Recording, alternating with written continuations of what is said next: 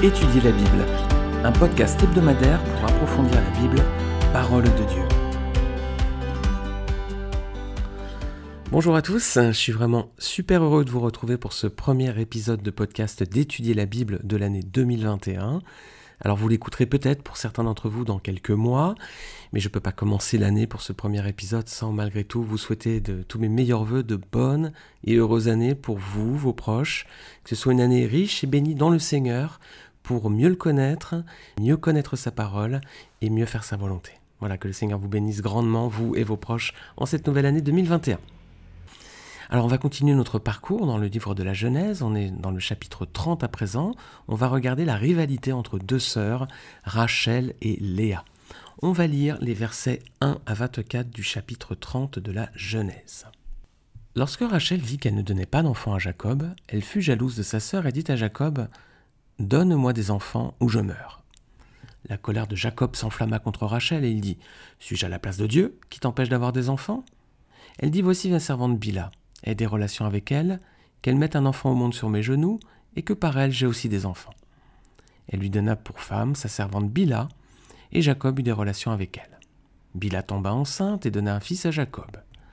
Rachel dit Dieu m'a rendu justice, il m'a même écouté et m'a accordé un fils. C'est pourquoi elle l'appela Dan. Bila, la servante de Rachel, tomba encore enceinte et donna un deuxième fils à Jacob. Rachel dit J'ai lutté divinement contre ma sœur et j'ai été victorieuse. Et elle l'appela Nephtali. Voyant qu'elle avait cessé d'avoir des enfants, Léa prit sa servante Zilpa et la donna pour femme à Jacob. Zilpa, la servante de Léa, donna un fils à Jacob. Léa dit Quel bonheur Et elle l'appela Gad. Zilpa, la servante de Léa, donna un deuxième fils à Jacob. Léa dit Que je suis heureuse. Oui, les femmes me diront heureuse. Et elle l'appela Azer. Ruben sortit à l'époque de la moisson des blés et trouva des mandragores dans les champs. Il les apporta à sa mère Rachel. Rachel dit alors à Léa Donne-moi, je t'en prie, des mandragores de ton fils. Elle lui répondit Est-ce trop peu d'avoir pris mon mari pour que tu prennes aussi des mandragores de mon fils? Rachel dit Eh bien, il couchera avec toi cette nuit en échange des mandragores de ton fils. Le soir, quand Jacob revint des champs, Léa sortit à sa rencontre et dit C'est vers moi que tu viendras, car je t'ai eu en salaire pour les mandragores de mon fils. Et il coucha avec elle cette nuit-là. Dieu exauça Léa, elle tomba enceinte et donna un cinquième fils à Jacob. Léa dit Dieu m'a donné un salaire parce que j'ai donné ma servante à mon mari. Et elle l'appela Issachar. Léa tomba encore enceinte et donna un sixième fils à Jacob. Léa dit Dieu m'a fait un beau cadeau. Cette fois, mon mari habitera avec moi car je lui ai donné six fils. Et elle l'appela Zabulon. Ensuite, elle mit au monde une fille qu'elle appela Dina. Dieu se souvint de Rachel, il l'exauça et lui permit d'avoir des enfants. Elle tomba enceinte et mit au monde un fils. Elle dit Dieu a enlevé ma honte. Et elle l'appela Joseph en disant que l'Éternel m'ajoute un autre fils. Alors dans l'épisode précédent, on avait vu les premiers enfants de Jacob avec euh, Léa, les premiers fils, hein, les fils premiers-nés, les quatre premiers. Et puis là, on voit maintenant que c'est Rachel qui commence à enfanter. Et puis on voit les relations avec les servantes. Alors, on va regarder verset point par point, puis on va détailler un petit peu pour voir ce que ce texte nous dit. Alors, versets 1 et 2, déjà, Rachel dit Donne-moi des enfants ou je meurs. Voilà, elle ne peut pas enfanter. Elle dit à son mari, Jacob Donne-moi des enfants ou je meurs. Vous vous rappelez, Rachel, on avait vu dans l'épisode précédent qu'elle avait un beau physique, un beau visage. Hein, c'est ce que la Bible nous disait d'elle, physiquement, hein, sur son apparence. Mais que nous disent à présent ces deux versets sur sa personnalité? Ben, On voit qu'elle est colérique et elle est jalouse. Elle est moins jolie à l'intérieur qu'à l'extérieur, a priori, hein, Rachel. Quelle était la responsabilité de Jacob si Rachel n'avait pas d'enfant? C'est pas lui qui avait un problème de fertilité parce qu'on voit que dès qu'elle donne euh, une servante euh, à son mari, bah, tout de suite euh, elle devient enceinte. Donc c'était pas un problème avec Jacob, c'était plutôt un problème a priori avec Rachel. Alors quelle était sa responsabilité? Bah, Aucune, et pourtant elle lui fait du chantage. Est-ce que ça nous arrive parfois, les amis, de rejeter la culpabilité sur quelqu'un alors qu'il n'y est pour rien? Est-ce qu'on procède comme ça? Des fois, on n'assume pas nos, fautes, nos erreurs, et du coup, on dit que c'est de la faute des autres. Si on est malheureux, c'est à cause des autres.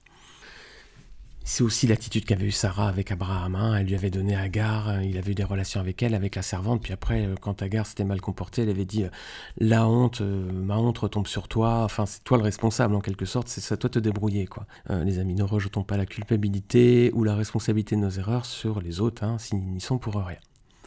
Alors elle lui fait d'une sorte de chantage, hein, où je meurs. Voilà, c'est carrément, c'est c'est violent ça.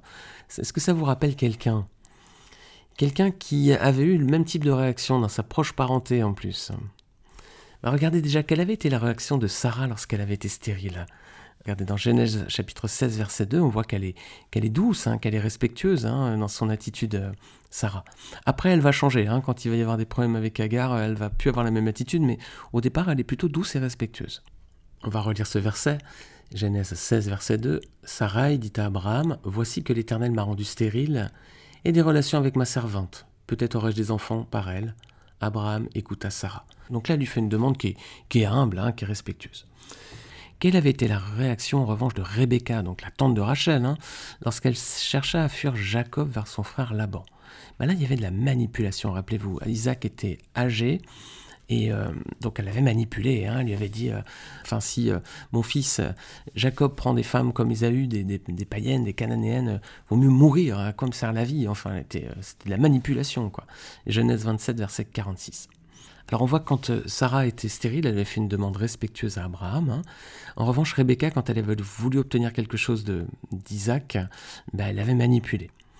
Et là, on voit l'attitude de Rachel à présent, c'est Genèse 30, verset 1 qu'on a lu. Hein. Donne-moi des enfants ou je meurs, c'est du chantage.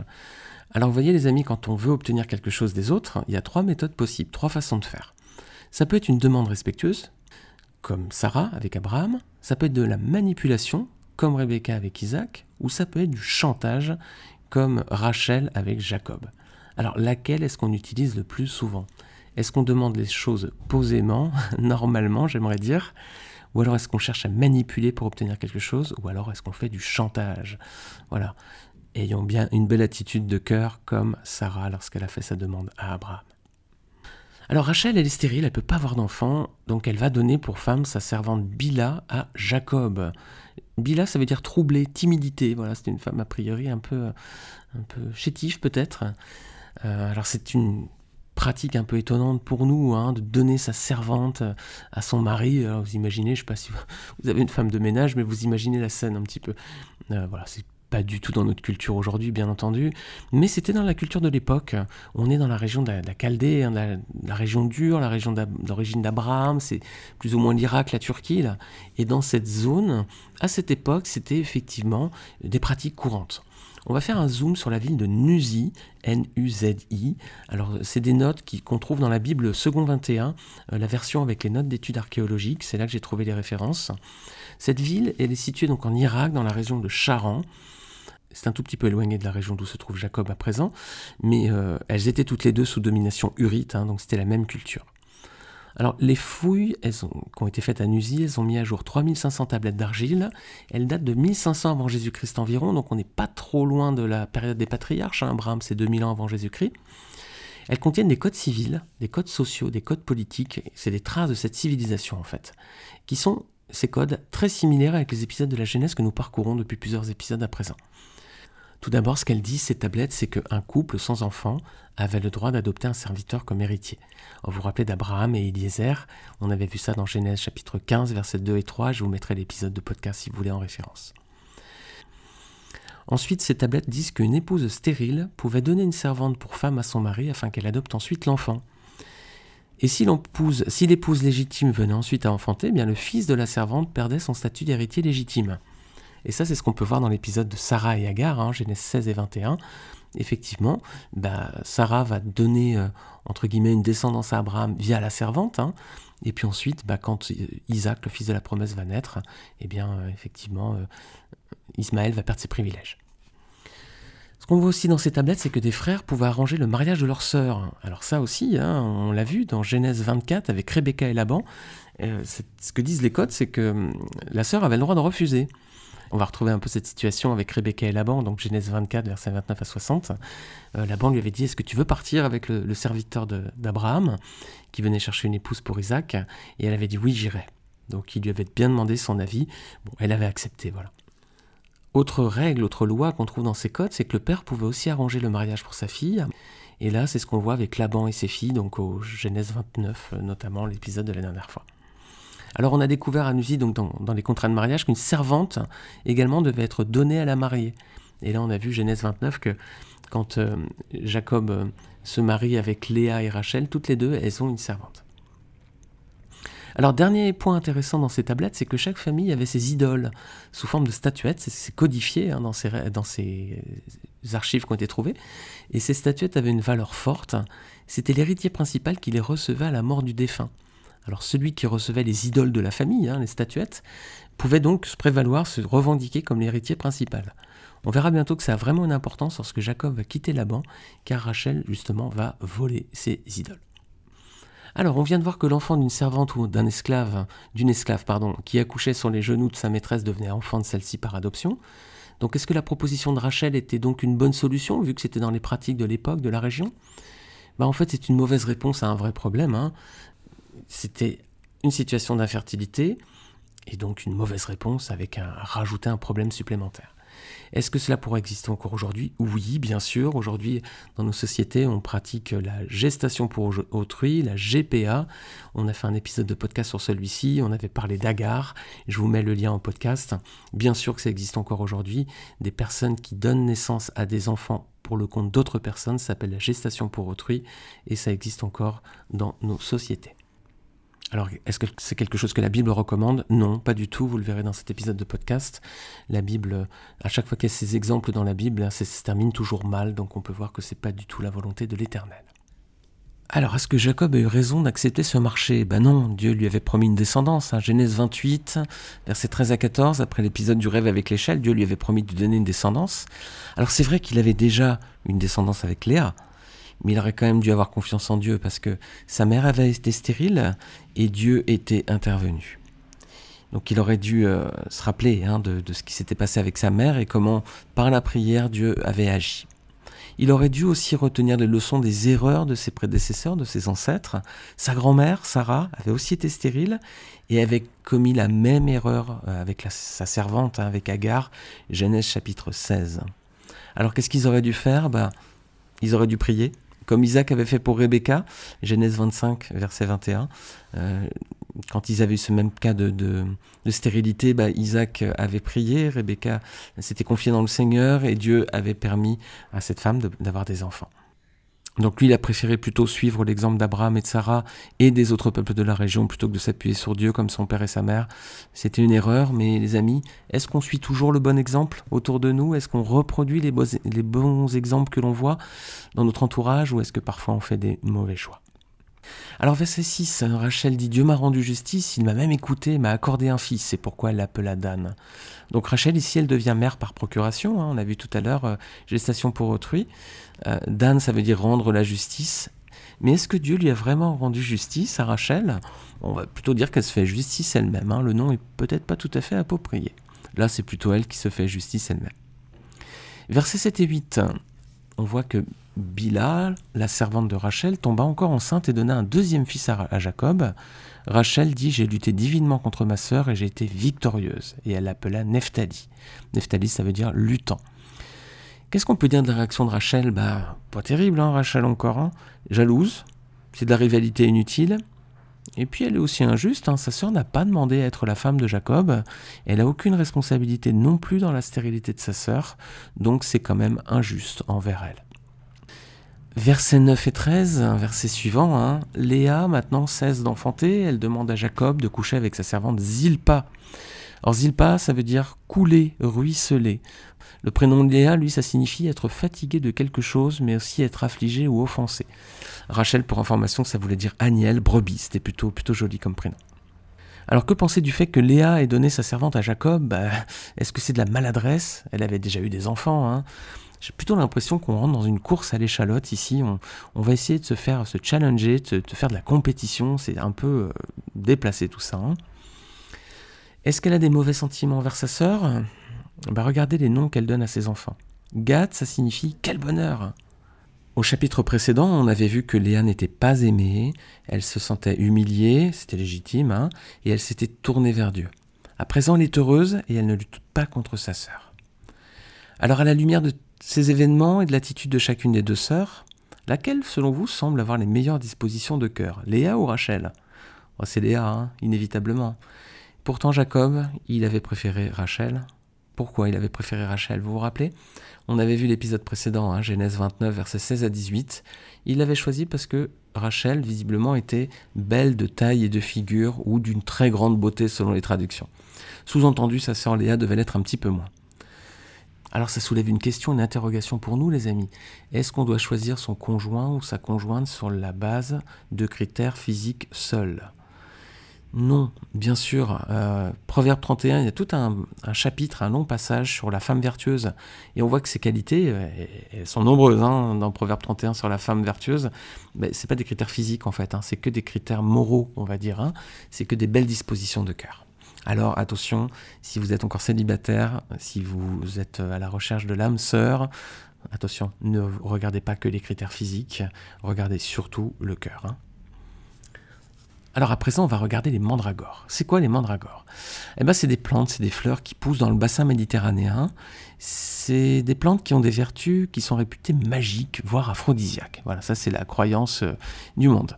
En réalité, c'est des plantes qui ont des principes hallucinogènes très toxiques. Voilà, si vous regardez un petit peu des, des sites, vous allez voir qu'en fait, c'est des plantes qui sont hallucinogènes. Et attention, elles peuvent être très très très dangereuses. Alors Rachel demande à Léa de lui en donner pour la fertilité, hein, c'était les croyances dans le bassin méditerranéen. Et que va lui répondre Léa? Ben, Elle va dire non, tu as déjà pris mon mari. Elle dit, euh, voilà, non, ça ne suffit pas d'avoir déjà pris mon mari. Bon, on voit qu'il commence à y avoir des querelles entre les deux. Même Léa commence à, à, changer un peu de caractère. Elle va dire notamment au verset 16 à Jacob, je t'ai acheté. Voilà. Je vais redire le verset 16. Le soir, comme Jacob revenait des champs, Léa sortit à sa rencontre et dit C'est vers moi que tu viendras, car je t'ai acheté pour les mandragores de mon fils. Et il coucha avec elle cette nuit. Voilà, elle dit à Jacob Je t'ai acheté pour avoir des relations avec lui. Euh, Léa commence à changer de caractère là. Qu'est-ce que ça démontre de sa part à son, tour? Bah, La jalousie, de la rancune et de la rivalité. Aïe, aïe, aïe, Léa, elle, était, euh, elle avait des bonnes dispositions, bah, elle commence à se gâter. Alors Léa va enfanter Issachar, Issachar ça veut dire salaire ou récompense. Elle justifie de cette façon sa décision d'avoir donné sa servante à Jacob. Bizarre. Ensuite, elle va de nouveau être mère à deux reprises, Zabulon, habitation, et Dina, qui veut dire jugement, et on verra bientôt dans un prochain épisode pourquoi Dina représente un jugement. Alors Rachel, l'histoire finit bien, elle devient maman cette fois, versets 22 et 24. Elle a un enfant, un fils, un garçon, qui s'appelle Joseph, ça veut dire qu'il ajoute. Ah, on voit encore la disposition du cœur de Rachel. Hein. Le Seigneur l'a béni, elle lui, il lui donne enfin un enfant, et au lieu de rendre grâce à Dieu, elle dit plutôt qu'il en ajoute un autre, quoi. Euh, au lieu de rendre grâce, elle demande une nouvelle grâce, voilà. Toujours encore le principe de la course à l'échalote, c'est pas joli, hein. Alors pour résumer, qu'est-ce qu'on voit ici? Bah, Une lutte entre deux sœurs rivales, une course à celle qui aura le plus d'enfants, d'un mari commun. Quelle triste histoire, les amis, c'est quand même pas joli. Hein mais cela démontre clairement la sagesse de Dieu qui demande à l'homme d'être le mari d'une seule femme. Hein. Genèse 2, 24, on voit que la, rivalité, les conflits qu'il peut y avoir lorsque voilà, il y a deux femmes autour d'un homme, on voit où ça mène. Alors, est-ce que les noms de Léa et Rachel sont mentionnés dans la généalogie du Messie? Eh bien non, les amis. Si vous lisez Matthieu chapitre 1er, il y a quatre femmes, et ce sont des femmes païennes. Enfin, il y a quatre femmes au début de la généalogie. Hein. Il y a Marie ensuite à la fin. Mais on voit que ce sont des femmes païennes ou assimilées comme païennes. Hein. Je pense à Bathsheba. Donc, euh, on a euh, quatre femmes qui ne sont pas, euh, du moins trois plus précisément, qui ne sont pas dans le peuple de Dieu. Et Bathsheba, elle était mariée à un Hittite. Donc, voilà, elle était aussi assimilée païenne. Qui va être enterré avec Jacob dans le tombeau des patriarches à Hébron? Eh bien, c'est Léa, les amis. Regardez Genèse 49, versets 29 à 31. Alors c'est Jacob qui parle ici. Hein. On, voit qu'il donne à cet ordre, je vais rejoindre les miens, enterrez-moi avec mes pères dans la grotte qui se trouve dans le champ d'Éphron, le Hittite dans, le champ, dans la grotte du champ de Macpélas vis-à-vis de Mamré du pays de Canaan. C'est le champ qu'Abraham a acheté à Éphron le Hittite comme propriété funéraire. C'est là qu'on a enterré Abraham et sa femme Sarah, là qu'on a enterré Isaac et sa femme Rebecca, et c'est là que j'ai enterré Léa. Donc Léa a été enterrée dans le tombeau des patriarches et donc euh, Jacob demande à, être enterré dans le même endroit donc avec elle. Rachel, elle, a été enterrée près de Bethléem. On voit ce passage dans Genèse 35, versets 19 à 20. Rachel mourut et fut enterrée sur le chemin d'Ephrata, c'est-à-dire Bethléem. Jacob construisit un monument sur son tombeau, c'est le monument du tombeau de Rachel qui existe encore aujourd'hui. Donc Jacob n'a pas demandé à être enterré avec Rachel, il a demandé à être enterré avec ses pères et donc avec Léa. Rachel, elle, est enterrée à Bethléem. Alors il va y avoir justement un autre épisode qui va avoir lieu bien plus tard à Bethléem, et cet épisode va restaurer toute l'importance de Rachel et Léa pour la lignée du peuple juif. Lisons dans le livre de Ruth, chapitre 4, versets 9 à 11. Alors vous connaissez peut-être cette histoire, sinon relisez ce petit livre magnifique, le livre de Ruth. Donc euh, Ruth va être mariée à Boaz, qui donc va opérer son droit de rachat sur elle. Et on lit que, versets 9 et 11, Boaz dit aux anciens et à tout le peuple, Vous êtes témoins aujourd'hui que j'ai acquis de la main de Naomi tout ce qui appartient à Élimélec, à Kiljon et à Machelon, et que j'ai également acquis pour femme Ruth, la Moabite, femme de Machelon, pour maintenir le nom du défunt sur son héritage afin qu'il ne disparaisse pas parmi ses frères, ni à la porte de sa ville. Vous en êtes témoins aujourd'hui. Tout le peuple qui était à la porte et les anciens dirent Nous en sommes témoins. Que l'Éternel rende la femme qui entre dans ta famille semblable à Rachel et à Léa, qui ont toutes les deux donné naissance à la communauté d'Israël. Montre ta force dans Ephrata et fais-toi un nom dans Bethléem. Voilà, malgré tout, les amis, le Seigneur les a honorés, malgré les défauts qu'on a vus chez Rachel, malgré les défauts qu'on a vus chez Léa. Alors on peut dire quoi? Bah merci Seigneur, parce que toi aussi tu nous accueilles, hein, comme tes enfants, malgré la dureté de nos cœurs, notre esprit de rancune, de rivalité parfois, comme les deux sœurs, ou aussi notre jalousie. Alors merci Seigneur, parce que le Seigneur euh, ouvre les bras pour nous accueillir, il faut pour cela faire la paix avec lui, et la paix avec lui, ça passe par accepter le sacrifice du Seigneur Jésus-Christ sur la croix en rançon pour nos péchés. Vous lirez Jean chapitre 3, verset 16, Jean 3, 16 dans les évangiles pour avoir confirmation de ce, de ce plan de Dieu. Voilà les amis, je vous remercie pour votre écoute de ce nouvel épisode d'Étudier la Bible. Encore une fois, tous mes voeux de très belle année avec le Seigneur. Si vous appréciez ce podcast, n'hésitez pas à le partager autour de vous. Si vous l'écoutez sur Apple Podcast, n'hésitez pas à laisser un commentaire et une note. Je vous remercie par avance et je vous dis à très vite pour un prochain épisode. À bientôt.